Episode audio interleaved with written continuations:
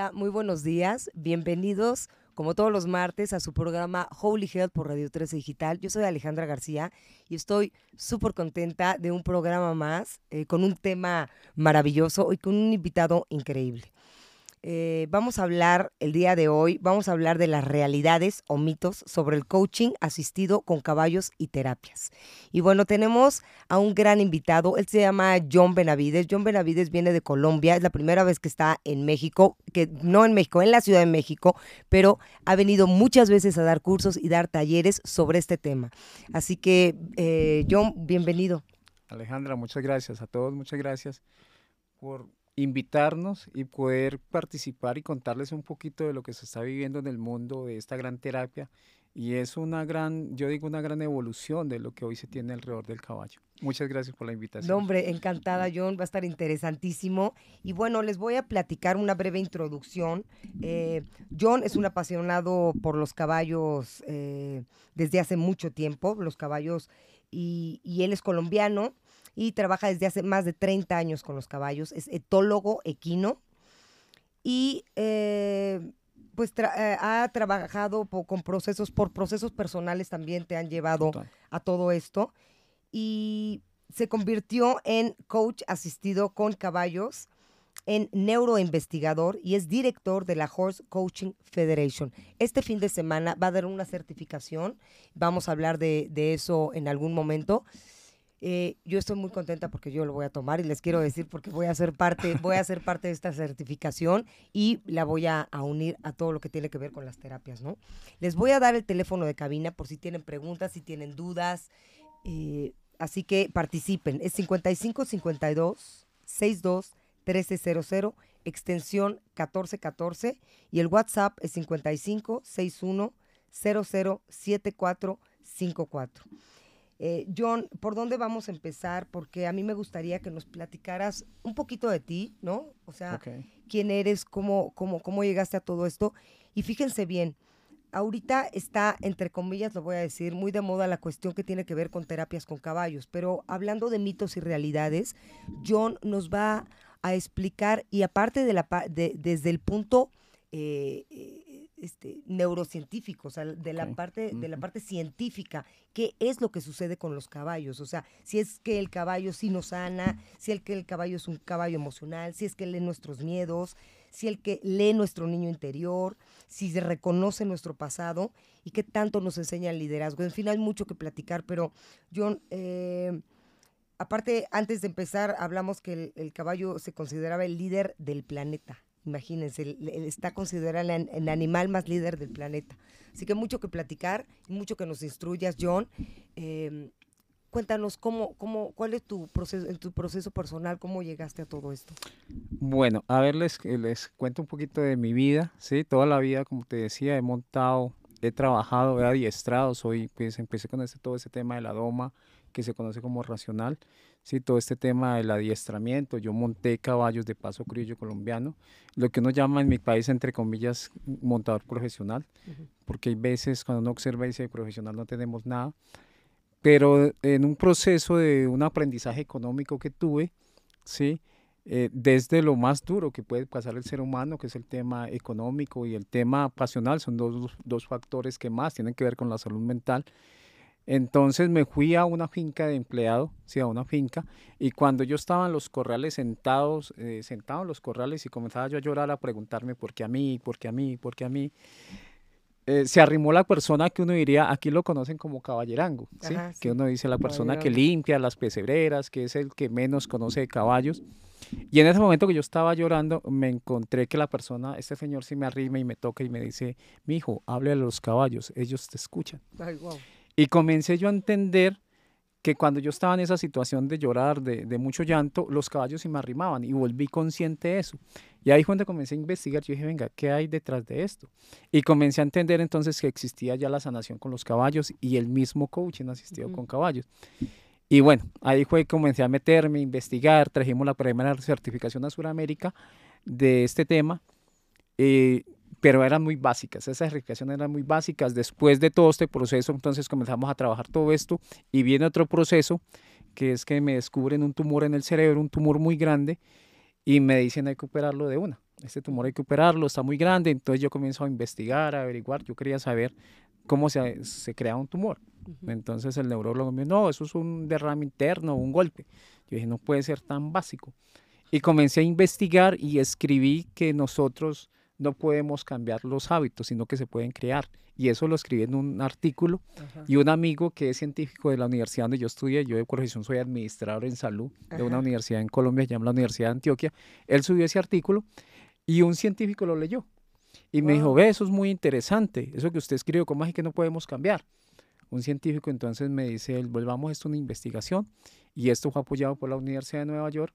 Hicimos la investigación de la, hoy se conoce con la herramienta que yo trabajo, que es la neuroprogramación de hábitos, que son los siete procesos del cerebro.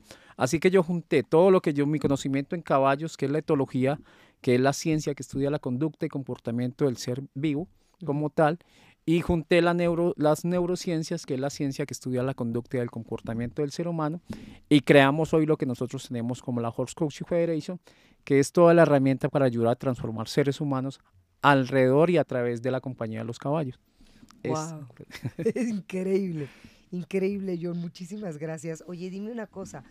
Em, acerca de justo esto, hablando de los mitos y realidades, eh, empecemos tantito por estos mitos para poder hablar de lo que sí, de lo que sí es a nivel neuronal, ¿no? A nivel científico, qué sí está comprobado, ¿no? Y qué ahorita se nos está yendo un poco de las manos con esta, esta información. Hay que empezar a hacer las cosas, ya que se está abriendo este universo, ¿no? Eh, pues bien estudiadas y bien precisas, ¿no? ¿Qué sí se puede? Hacer los caballos, que debe ser un infinito, pero ¿qué, qué, qué mitos está viendo ahorita que podemos ahorita eh, romperlos, ¿no? Hay un mito muy grande ahorita, eh, pues algo que estaba diciendo ahorita Aleja, yo este fin de semana lo que nosotros tenemos es eh, pues como a a que de pronto entiendas que este fin de semana vamos a tener un curso certificado, no es una certificación. Okay. Porque una certificación mínimo, mínimo debe durar seis meses, que eso es lo que dura nuestra certificación, que se hace todo a través, la mayoría se hace a través virtual, ¿sí? donde vemos todas las bases que necesitamos conocer de lo que es un caballo, las bases de lo que es un, un ser humano, las herramientas para conectar con un ser humano. Sí, hay, hay unas herramientas holísticas que también se integran a este tema y ya nosotros al final tenemos todo pues un proceso de cómo hacerlo en campo.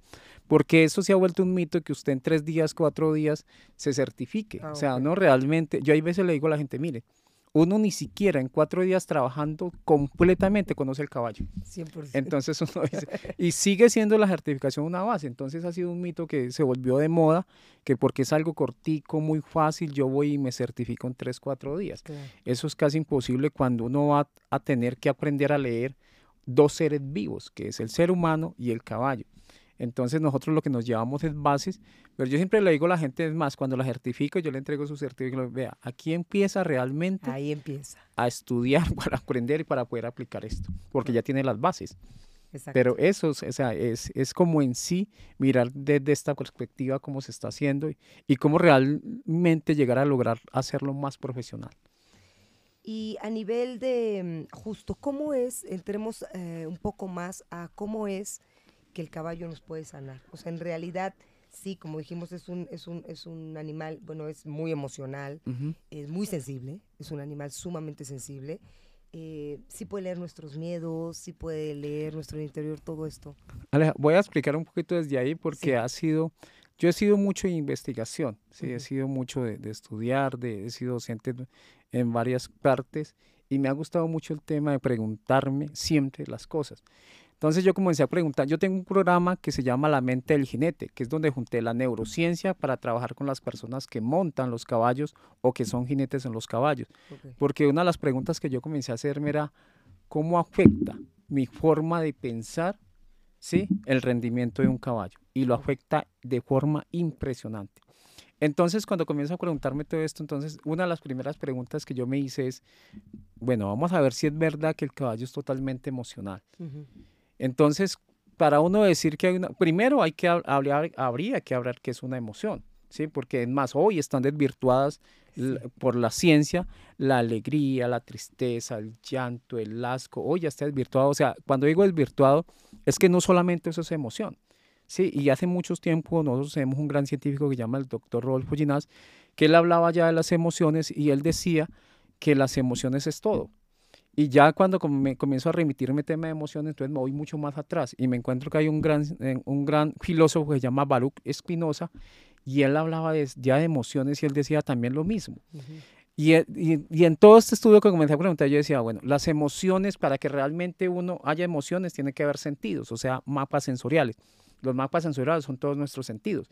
Y resulta que para yo ser consciente de mis sentidos, valga la redundancia, tengo que ser consciente, eso que es racional. Claro. Entonces, cuando nos ponemos a mirar los caballos, antes de que el caballo se la siente una mosquita, un animal encima, él sacude sí, su cuerpo, él lo siente. Sí. El olfato de ellos es impresionante, el oído, el ojo, todo, sí, claro. O sea, todos sus sentidos son impresionantes. Entonces comenzamos nosotros a determinar, decir, bueno, para que el caballo tenga tanta sensibilidad en sus sentidos, el caballo tiene que ser racional. El caballo tiene que ser consciente. Y no es un instinto, porque lo miramos, uno, uno confunde a veces conciencia con instinto, y no es un instinto. Entonces comenzamos a observar y nos dimos cuenta que el caballo puede ser mucho más racional que emocional. Oh, sí, okay. entonces el caballo desde esa perspectiva, por eso el caballo reacciona tanto a nuestras respuestas fisiológicas.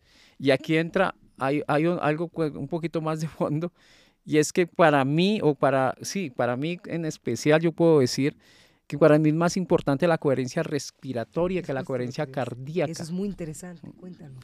¿Por qué? Porque es que la... A ver, hay algo que es muy especial y es que cuando yo te pregunto a ti, delante, te digo, ¿tú cómo estás? Y tú me dices, bien, va tu cara, tu sonrisa y todo, y entonces yo percibo, sí, está bien. Pues resulta que si hay algo mal dentro de ti, sí, la respiración sí tiene una variación. 100%. Sí tiene una variación y en esa variación de tu respiración, el caballo sí puede saber cuando tu respiración sí varía, porque él la lee. Él sí, puede, él, él puede olfatear y él puede escucharla, porque la sensibilidad de las orejas. Bueno, voy a, voy a, voy a, voy a dejar un momentico aquí porque me voy a tirar otro tema sí, antes sí. de empezar a seguir con esto, porque es que nosotros tenemos que entender algo y es que el caballo nos lleva más de 70 millones de años de evolución. Wow. ¿sí? Nosotros tenemos como seres humanos un millón quinientos de años de evolución. Uh -huh. ¿sí? Eso es lo que tenemos nosotros como seres humanos más o menos. En este contexto, si, dije, si nosotros decimos que 70 millones de años de evolución, las habilidades que ha desarrollado el caballo durante todos estos millones de años para estar vivo wow. ha sido impresionante. Entonces, una de ellas es leer esa respiración. Una que, una que, es, que hace el caballo el caballo tiene tanta capacidad de la escucha que puede escuchar el latido del corazón del cazador. Acordémonos que el wow. caballo es un animal presa. ¿sí? Entonces, él escucha ese latido del cazador, del corazón del, corazón del cazador. Wow. Y entonces, pues igual nosotros somos cazadores, ¿no? Entonces nos sí. escucha nuestro latido del corazón. Si yo digo algo que no está bien, entonces, ¿qué hace? La respiración aumenta y aumenta la palpitación del corazón. Entonces, él lee eso. Y aparte de eso, él es capaz también de leer, porque los cazadores tienen algo también que es importantísimo, en este caso los felinos, que igual que el caballo, el caballo tiene la capacidad de poner su corazón en cero, que no se sienta para ser escuchados por el felino. ¿Sí? Es más, yo invito a es todas una las... defensa, o sea, es, es, una, es una habilidad que sí, tienen claro, para, para no sí, ser casados. Una habilidad que él desarrolló. Wow. Es más, yo invito a la gente, yo le digo, ah, siente el corazón de un caballo es muy difícil sentirle el corazón. Hasta con muy un estetoscopio uno sentírselo es muy complicado. No es un corazón muy grande, estamos hablando de, pues, de casi dos veces el de nosotros, un corazón muy grande, uh -huh. ¿sí? Pero que se podría sentir sí. y es muy difícil es sentirlo, muy difícil porque lo puede poner en cero. Cuando el, el, caballo se siente amenazado, él es capaz de poner su corazón en cero. Wow. Entonces, a través de todo esto, el caballo, como él sabe que el felino también es capaz de ponerlo en cero y no se puede escuchar, ¿Sabe que desarrolló el caballo de especial?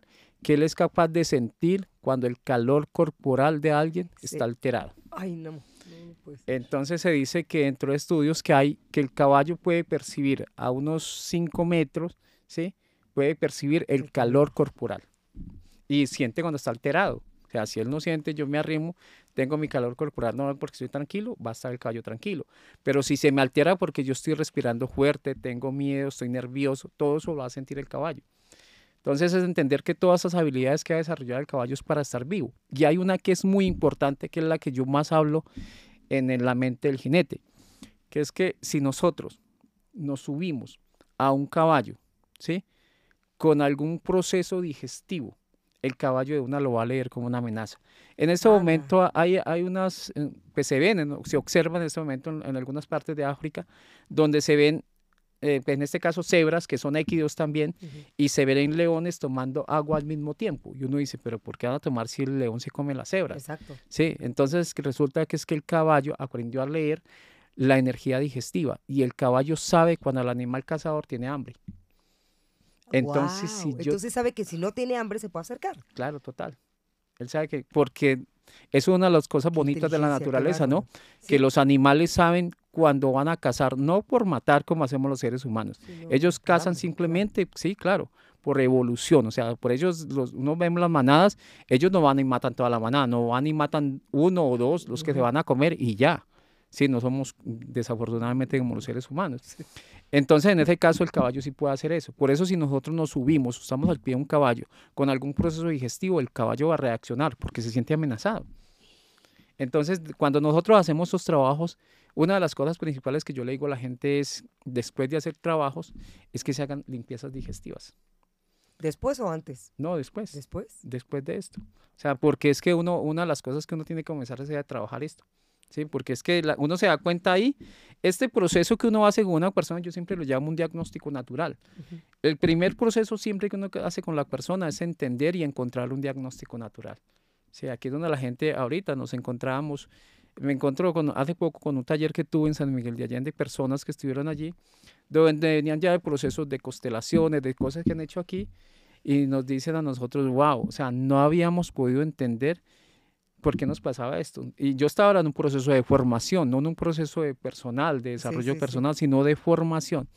Y ellos decían, mire, hemos estado en talleres de constelaciones y nunca nos habían dicho lo que eso nos dijo aquí. Porque, y era de formación, vuelvo y lo repito. Claro. O sea, donde yo estoy trabajando es con la gente para que se lleve una información. Y aquí es donde realmente cuando uno aprende a leer el caballo, encuentra diagnósticos naturales de la persona. Por eso la importancia de la etología equina. Entonces hace poquito me encontré una persona que me dice, no, es que yo me gustaría ir, pero quiero ir solamente una parte. Y yo, no, pero es que hay que ir a todo. No, yo quiero una parte porque es que yo ya soy coach con caballos. Y yo, ah, qué bueno. Y entonces le digo a ella, ¿cuánto tiempo o cuántas horas viste de etología? ¿De etología qué es eso? yo, pues lo que estudia la, la, ciencia que estudia la conducta y el comportamiento de los caballos. Y me dice, ah, sí, yo vi como dos horitas, vi la historia del caballo. Y yo le digo, ¿y usted así se llama coach cuando no sabes qué es un caballo? Sí. O sea, lo principal aquí es aprender a leer el caballo porque es quien da la respuesta fisiológica de la persona. Es que eso, eso que acabas de decir, da, fíjense bien lo que acaba de decir, da la respuesta fisiológica de la persona. Yo te voy a comentar, les voy a compartir que yo tuve una experiencia muy fuerte con caballo que me dijeron ve a hacer constelación. La verdad no estoy muy clara si era constelación. El asunto es que yo acababa de pasar por una eh, fatiga crónica. Y voy a este asunto, obviamente emocionalmente pues no estaba bien. Y acaba, según yo ya iba saliendo. Y cuando llego y, se pone el caballo enfrente de mí, el caballo se, se pone al piso se acuesta, trata, y por más que trata de subir su cuello, su cabeza, se vuelve a caer y se vuelve a caer. Entonces yo le digo a la chava, ¿qué le, qué, le pasa? Me dijo, es que así estás tú. O sea, claro, para mí fue un shock muy fuerte porque semejante animal con semejante tamaño, semejante poder, semejante fuerza, estaba tirado, no podía levantarse. Me dijo, es que así estás tú. Ya me dio pena con el pobre caballo, me quise ir. Pero es impresionante cómo él eh, eh, refleja nuestras, nuestras respuestas fisiológicas. Ahí, yo soy mucho de hablar desde la ciencia. Me encanta, mucho que todo tenga una base científica y es, yo creo que yo comencé a hacer, ya me han hecho constelaciones y comencé a hacer constelaciones por una, algo que leí el doctor B. Nelson o el doctor Bliley Nelson, que fue, es un científico que salió en, este, en esta película El Secreto y él fue el que creó el código de las emociones. Pero viendo algo con él, dice él, es que yo hice con un caballo, y yo, venga, ¿cómo así con un caballo? Él ya había hecho constelación con caballo. Entonces ahí fue donde me metí yo de lleno con esto. Y dije, no, esto es súper lindo. Cuando a mí me hacen la primera constelación, viene todo mi proceso pues de mi cerebro, de todas las cirugías que yo tenía en mi, en mi cara, en todo. Y llego, ¿cuáles? Me dicen, escoja un caballo. Entonces, ah, sí, yo soy ese caballo listo, yo soy ese caballo, caballo negro, imponente, porque yo me creo así, ¿no?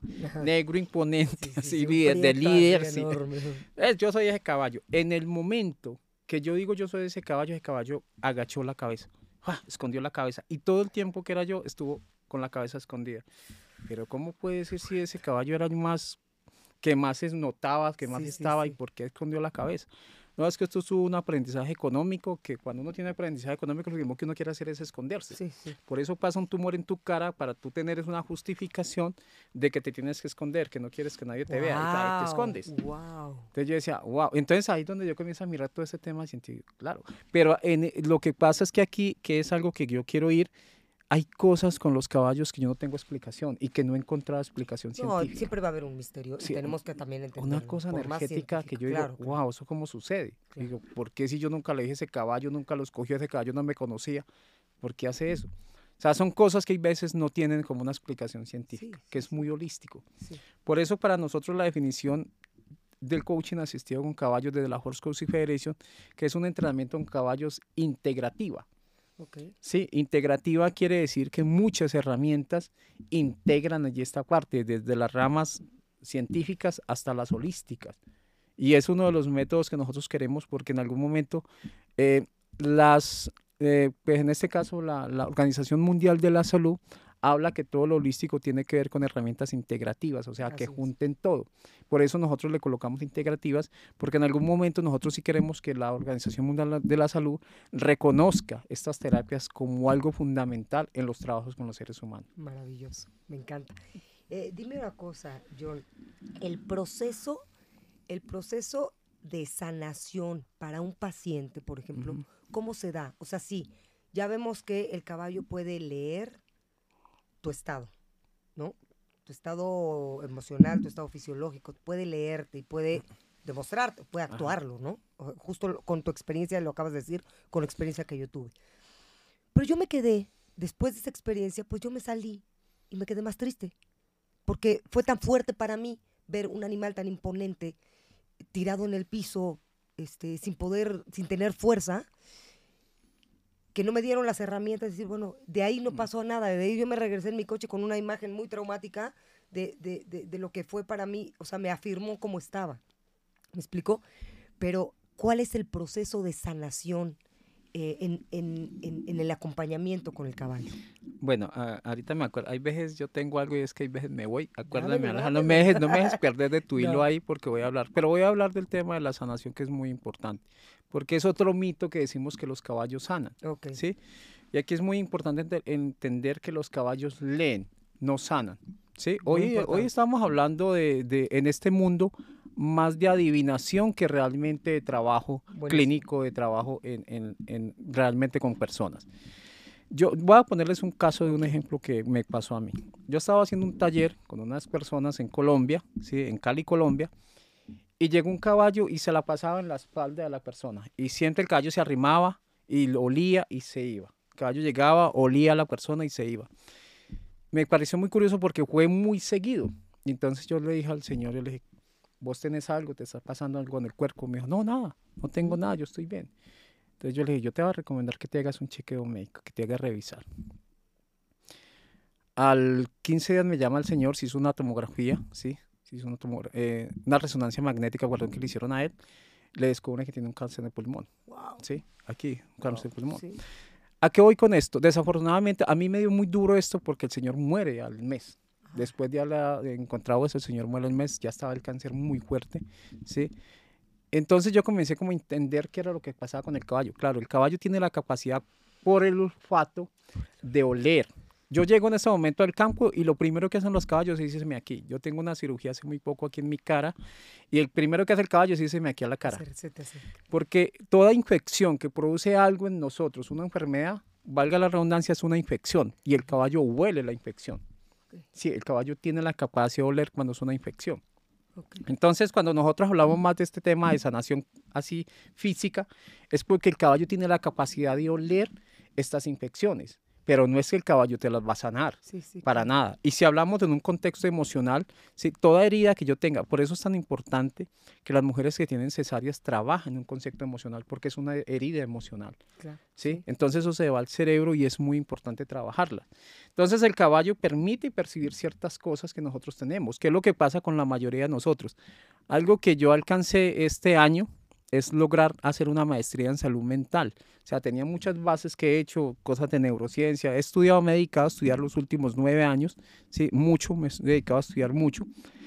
Pero yo dije, tengo que hacer algo y pude terminar en una maestría en salud mental que me permite a mí llevar a hacer terapia con las personas. Y yo vengo aplicando desde que iniciamos la investigación de la neuroprogramación de hábitos, una herramienta. Entonces, ¿qué es lo que pasa hoy? La gente hoy va y trabaja con caballo y dice, yo ya hago coaching asistido con caballos.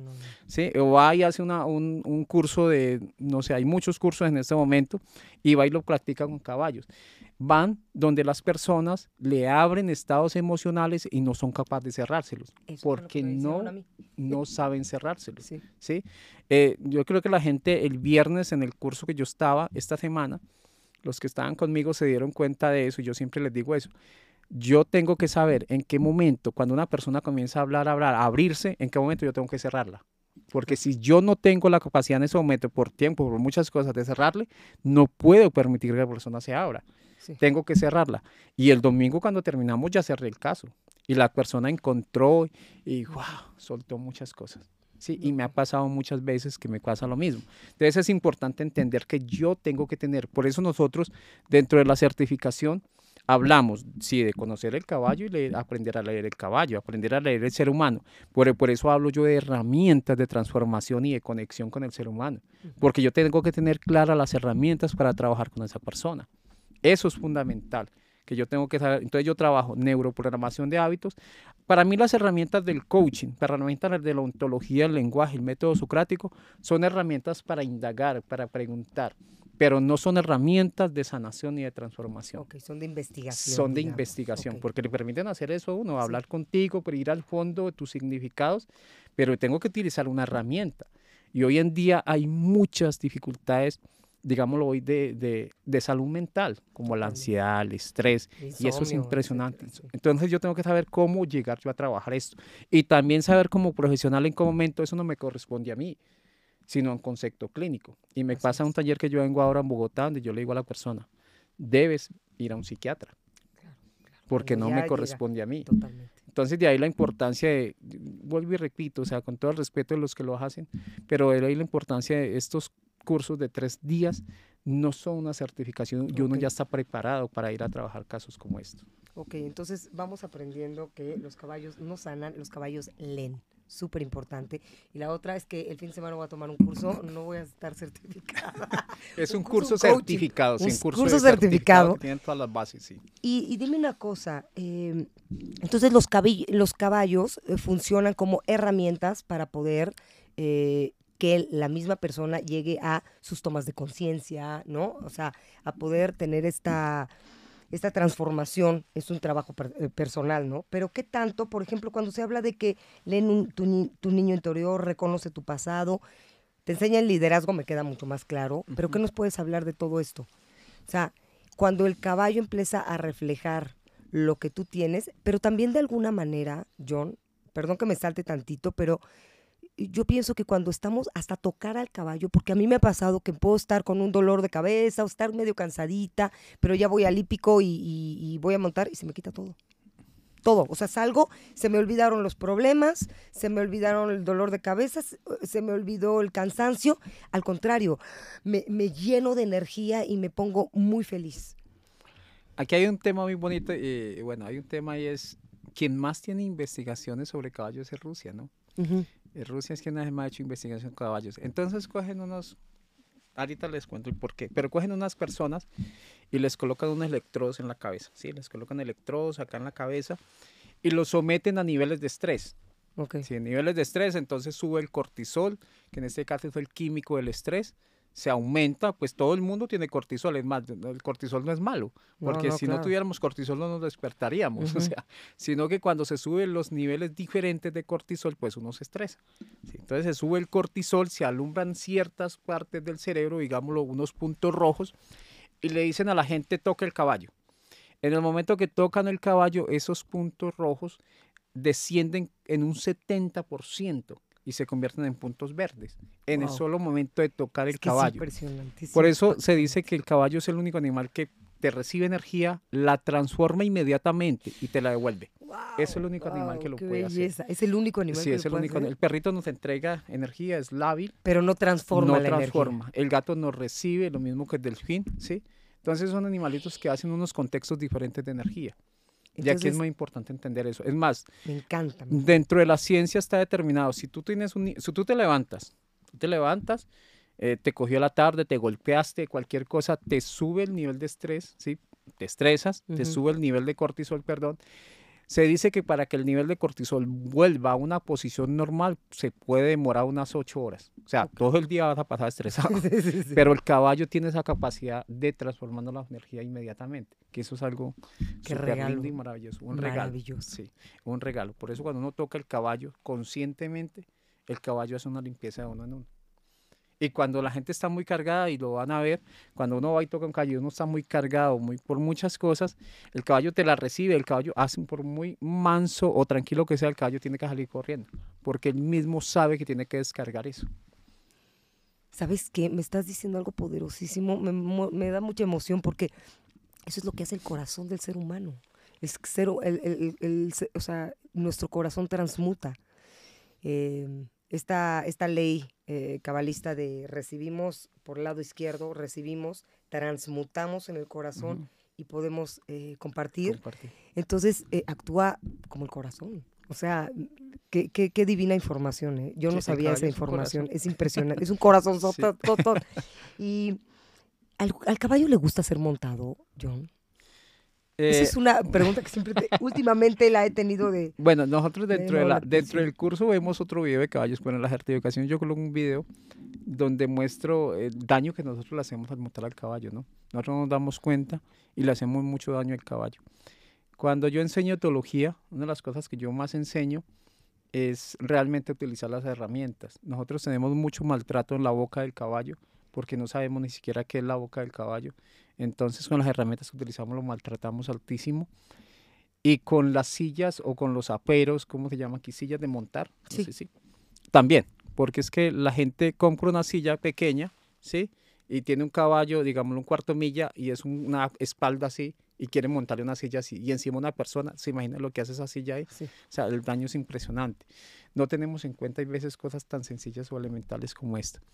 Entonces, no es que el caballo no le guste que lo monten, es que nosotros no sabemos montarlo. Mm, Por eso el caballo disfrutaba cuando nosotros vemos eh, películas como los, pues en este caso de los Sioux, que es de las tribus que yo más he investigado. Sí, ellos cómo disfrutaban el caballo porque lo montaban a pelo. a pelo, claro. Sí, lo montaban a pelo con alfombras donde no le hacían daño. Quien más ha hecho daño encima de los caballos ha sido las sillas, ni siquiera nosotros. Porque se dice pues que nosotros hasta tenemos la misma capacidad en nuestras piernas anatómicas para montar un caballo bien y no lastimarlo. Pero nosotros realmente lo hemos lastimado. Entonces, que si a un caballo le guste, sí, hay caballos que disfrutan mucho. Sí. Y vamos a ver después, yo les voy a compartir un video donde, donde hay una persona que está haciendo salto. Él salta con el caballo y logra ese, ese, como ese, esa altura que quería hacer. Y se ve, a pesar de que el jinete brinca y hace esto, se le nota más la felicidad del caballo que al mismo jinete. No es cierto. Disfruta, disfruta el que lo monte. Ahora, el salto, el salto es una cosa que yo no estaba tan, tan consciente de. Le gusta saltar al Sí, caballo. porque claro. Es impresionante la capacidad que tiene de volar. Sí, claro. El caballo lo hace, el caballo lo hace, uno lo ve en, en sus manadas, como ellos saltan de una forma tan natural. O sea, es, es- esto es algo natural, del es como la gente que, que le pregunta, a uno, el caballo patea, sí, claro, el caballo patea, Sí, eso es pues sí, natural del tiene caballo. patas. Que te vaya a pegar otra patada es diferente. que te caballo- pongas enfrente de él, pues ni modo. Sí, eso es diferente, pero el caballo eso es natural de ellos. Lo mismo que correr, todo esto es parte de la naturaleza de ellos. Pero saberlo hacer, es saberlo hacer, porque hoy en el mundo cuando hablamos nosotros de bienestar animal o de maltrato animal, pues tiene que ver mucho con el contexto de nosotros no saber o no conocer los caballos. Y hay que muchos sitios hípicos me llamen o me digan, venga, asesóranos, porque es entender un poquito realmente que nos estamos equivocando nosotros. Y esto es algo valioso, cuando la gente está reconociendo que somos nosotros los seres humanos los que estamos equivocados en el conocimiento del caballo y de dónde realmente tenemos que llevar el caballo para que se vuelva realmente un aliado de nosotros. Exactamente. Y dime una cosa, ¿cómo podemos, cómo detectas cuando el caballo está feliz? O sea, ¿Cómo lo demuestra el caballo? Mm, hay gente que me dice a mí, venga, yo quiero que usted me enseñe la sensibilidad que tienen con los caballos. Yo le digo, wow, ojalá yo supiera. el caballo esa lectura de ese video, por ejemplo, ¿cómo El caballo tiene 17 rasgos faciales, ¿sí? Que uno puede leer. Y nosotros, nosotros percibimos, hay veces los hollares, como con la nariz, o los belfos cuando lo mueve, o sea, es, no es fácil. Pero creo que es a través de la experiencia, a través de los años que uno comienza a percibir todo esto, comienza a leer los caballos. Pero es, vamos a verlo este fin de semana, lo vas a ver, vas a verlo, como el caballo a través de sus orejas, a través de su postura, el caballo casi como que levanta, agacha su cabeza para celebrar con sus orejas y todo, pero se puede, uno lo puede hacer a través del movimiento. Por eso para mí es tan importante cuando yo leo, cuando enseño, perdón, este tema de la etología, aprender a conectarnos con los sentidos es muy importante el mapa sensorial de nosotros. ¿sí? Conectarnos, yo viví la experiencia con una gente que sabía mucho de caballos, donde me llevan, ellos me llevan a, a vivir la experiencia. Bueno, vas a vivir una, una, semana completa solamente con la visión, o sea, de observar, toda una semana observando el caballo. Vas a vivir una semana eh, escuchando el caballo, una semana oliendo el caballo, una, una semana degustando el caballo.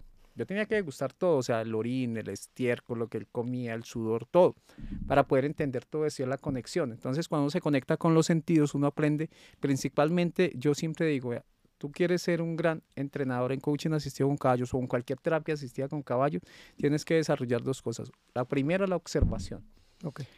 Tienes que desarrollar la habilidad de la observación para aprender a leer la persona y aprender a leer el caballo. Y tú casi que lo puedes, uy, ese caballo está triste, ese caballo no te está parando bolas, o sea, nada que ver contigo. Sí, el caballo dice, wow, sí, nada. Y uno comienza a desarrollar todo esto. Entonces, la primera es entender esto. El segundo es entender los significados. ¿Sí? Porque yo puedo entender los significados del caballo. El caballo porque hizo así cuando estaba hablando contigo. Yo casi que puedo entenderlo, pero tengo que entenderlo contigo también. Y hay que entender con el ser humano cuando hacemos trabajos con el ser humano. Porque el ser humano, voy a contar aquí un caso pequeñito de abundancia. Entonces voy a trabajar con una persona y me dice, yo, ¿tú qué quieres en la vida? Me dice, yo quiero abundancia. Sí, es para mí es importantísimo que la gente encuentre el que quiero. La gente sabe que necesita, pero no sabe qué quiere. Okay. Sí, entonces para mí es muy importante. ¿Tú qué quieres en la vida? Me dice, no, yo quiero abundancia. Ah, ok. ¿Por qué quieres abundancia? Cuéntame, no, mi infancia, muchos problemas, tristeza, todo. Y ahora, ¿por qué quieres? No, igual. Sí, estoy muy mal. Ah, ok te felicito, ya lo lograste, yo no te puedo ayudar. ¿Cómo así? Pues sí, tienes abundancia. Sí. ¿Cómo así? O sea que abundancia de problemas es igual que abundancia de riqueza. Y yo, claro.